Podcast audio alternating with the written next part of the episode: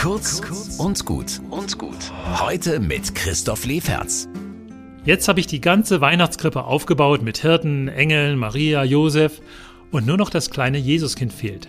Das lege ich ja erst am heiligen Abend in die Krippe. Im Studium habe ich gelernt, das Kind in mir zu suchen. Ich suche in mir den kleinen Christoph von früher, wovor er Angst hat, was für ihn kostbar ist, was er braucht. Und dann kann ich besser verstehen, was an Gedanken und Gefühlen heute in mir so rumtobt. Und das klappt auch hier. Ich sehe das Krippenkind in mir.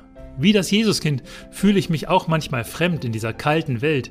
Was wollen die alle von mir? Warum ist da so viel Krieg und Willkür und Ungerechtigkeit und ich bin so ohnmächtig?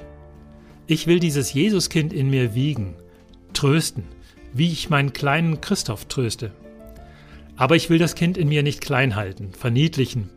Was hat dieses Jesuskind alles gemacht? Sich die Welt erobert, auf sanfte Weise, mit Wundern und Worten und sehr viel ertragen. Konsequent gewaltlos ist dieses Bürschchen gewesen, selbst als die Soldaten ihn unschuldig festnehmen.